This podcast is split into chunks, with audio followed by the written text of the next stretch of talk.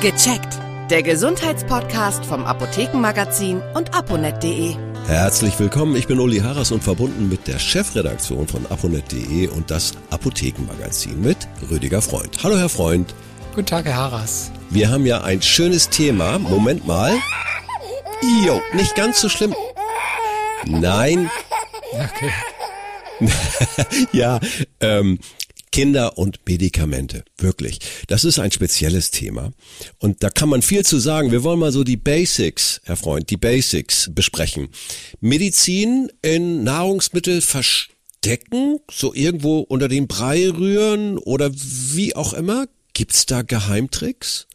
Ja, Geheimtricks äh, muss man immer mit Vorsicht genießen. Also sagen wir so, sobald das Kind ein bisschen älter ist und nicht mehr ganz Baby, sondern auch ja. schon versteht, was da passiert, ist es eigentlich immer besser, da mit offenen Karten zu spielen als Eltern. Ja. Denn äh, das ist dann äh, nur frustrierend für beide Seiten oder wenn das Kind merkt, es wird da einfach beschummelt und ihm mhm. soll da was untergejubelt werden, dann äh, hat es noch weniger Lust, äh, die Arzneimittel einzunehmen. Also am besten offen bleiben und äh, mhm. sagen, äh, hier kriegst du das mit dem Brei zusammen und das rühren wir da ein, damit es besser schmeckt und dann geht's dir danach besser.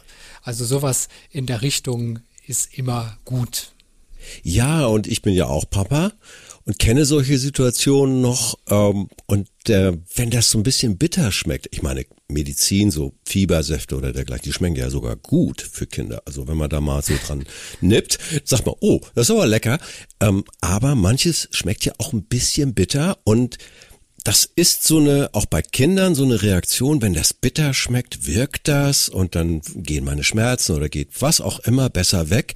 Das ist auch psychologisch äh, sinnvoll, oder? Das kann es natürlich sein. Also bei Erwachsenen würde man sowas vielleicht Placebo-Effekt nennen, mhm. der dann bei Kindern vielleicht auch zum Tragen kommt.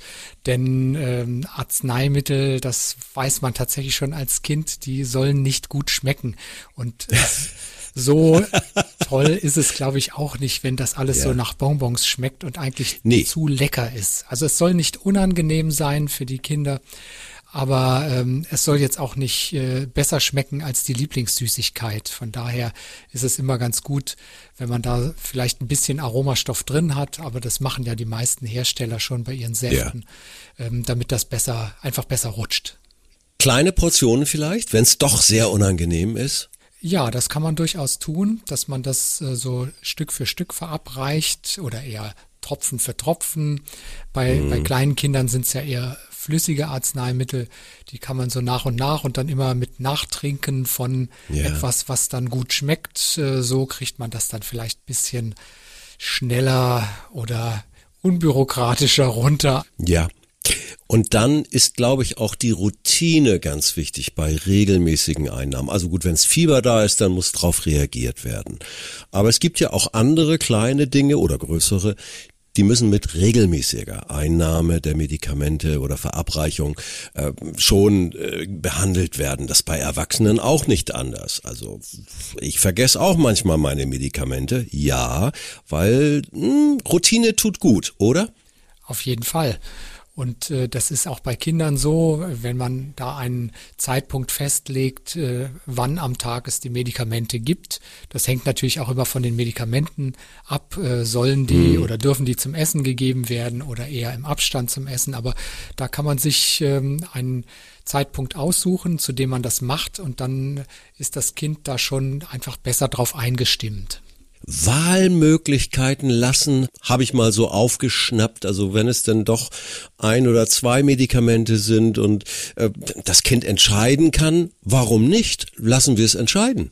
Ja, man kann natürlich entscheiden lassen, was man zuerst einnimmt oder mhm. nicht. Genau. Oder das meinte ich. Äh, welcher äh, mit welchem Saft man das gerne zusammen runterspülen möchte oder vielleicht oh, doch ja. lieber mit äh, Wasser. Also das sind ja. noch so, so kleine Dinge, wo man vielleicht dem Kind entgegenkommen kann, wenn eben auf der anderen Seite äh, sonnenklar sein muss, das Medikament muss genommen werden. Also daran geht ja, ja normalerweise kein Weg vorbei. Aber so ein bisschen, jeder Mensch hat gern so ein bisschen auch die Wahl und das kann dann mhm. schon erleichtern, wenn das Kind sagt, ja, ich möchte es heute mit Apfelsaft anstatt mit Orangensaft. Guter Tipp. Und dann noch die Geheimwaffe Strohhalm soll helfen. Was sagen Sie dazu? Ja, also äh, das ist natürlich eher jetzt für ältere Kinder. Für die Kleinen, ja. ähm, da ja. muss man dann die, äh, die Säfte auf dem Löffel dosieren oder mit einer Dosierspritze. Die älteren Kinder, die schon äh, Tabletten einnehmen können, da mhm. hilft es, um die Tabletten zu schlucken, dass man jetzt nicht unbedingt das Wasserglas nimmt und damit nachtrinkt, ja. sondern ja. man nimmt die Tablette in den Mund und zieht das Wasser über einen Strohhalm in den Mund und dann ja. passiert das schon automatisch so, dass der äh, der, der Mundrachenbereich so geformt ist durch das Aufsaugen des Wassers, dass die Tablette besser rutscht. Und ähm, bei, bei Erwachsenen ist da das Pendant wahrscheinlich dazu, dass man äh, auch aus, der, aus einer Flasche trinken kann. Also mhm. nicht das Wasser aus dem Glas, sondern einfach mhm. direkt an die Flasche, was man sonst eigentlich nicht machen soll, weil es nicht gut genau. aussieht. Genau. Genau. Aber in dem Falle äh, kann das helfen, denn es gibt durchaus auch Erwachsene, die nicht gern Tabletten schlucken und die dann soll vorkommen. Das, das soll soll vorkommen, habe ich gehört. Ja, das soll vorkommen und für die hm. vielleicht auch noch ein, ein Trick, aber es kann bei Kindern genauso helfen. Ähm, Man sieht das ja immer gerne auch im Fernsehen, dass wenn jemand eine Tablette einnimmt, dann wird der, der Kopf so mit, mit Schwung in den Nacken geworfen, während man trinkt. Das ist eigentlich äh, nicht gut, wenn man, Ach, äh, wenn die Tablette. Das wusste ich nicht. Nee, ehrlich? Ist nicht gut? Das ist nicht gut, denn die Tablette Warum? rutscht tatsächlich besser, wenn man den Kopf ein bisschen nach vorne neigt. Also das, das Kinn ein bisschen Richtung Brust. Dann ja. ist der, ja, dann ist der, der Rachen hinten offener, äh, so dass die Tablette besser mhm. mit dem Getränk zusammen den Weg in den Magen findet. Wow. Ja, das sind so die kleinen Dinge, äh, die immer wieder überraschend wirken, wenn wir uns unterhalten. Ich wollte noch mal einen Punkt hinzufügen, der ist, glaube ich, allgemein äh, bekannt, aber man kann ihn gar nicht genug wiederholen. Die Dosierung. Also ich glaube, bei Kindern muss man sehr darauf achten, dass die stimmt. Viel hilft viel, mm -mm, sondern genau das, was auf der Packungsbeilage steht, was der Arzt verordnet hat. Warum ist das bei Kindern besonders wichtig?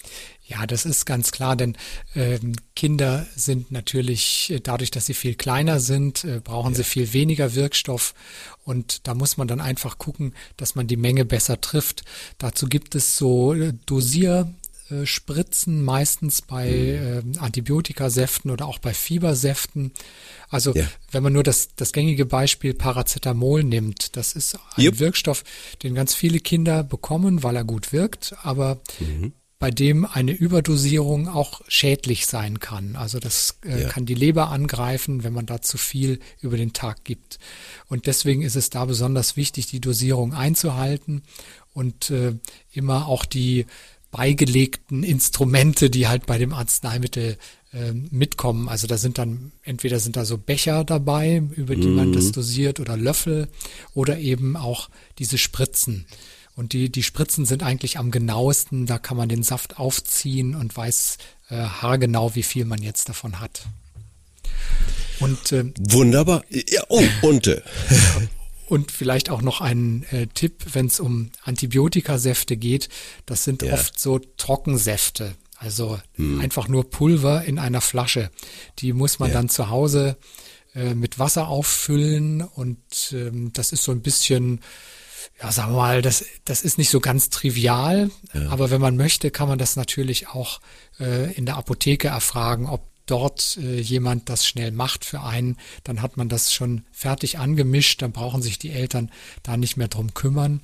Also das ist immer noch eine Möglichkeit, um dort auch den Saft richtig herzustellen, damit man ihn hinterher auch in der richtigen Dosierung geben kann. Guter Tipp. Und wenn Sie sonst noch andere individuelle Probleme haben mit Ihren Kindern in Bezug auf Medikamente, auch ruhig mal in der Apotheke nachfragen. Da gibt es einen reichen Erfahrungsschatz, auch für die besonderen individuellen Fälle. Ja, auf jeden Fall. Also dafür ist die Apotheke da. Rund um Arzneimittel wissen die Kollegen Bescheid und können ja, da alle ja. Fragen beantworten. Vielen herzlichen Dank. Aus der Chefredaktion von aponet.de und das Apothekenmagazin. Das war Rüdiger Freund. Herzlichen Dank. Bis zum nächsten Mal. Ich freue mich. Ja, vielen Dank, Herr Haas. Hat wieder Freude gemacht. Bis bald. Ja, danke. danke. Tschüss. Tschüss. Viele weitere Tipps und Informationen für Ihre Gesundheit lesen Sie online auf www.aponet.de und alle 14 Tage im Apothekenmagazin, das Sie kostenlos in Ihrer Apotheke bekommen. Danke für Ihre Aufmerksamkeit. Bis nächste Woche zur neuen Folge von Gecheckt. Der Gesundheitspodcast vom Apothekenmagazin und aponet.de.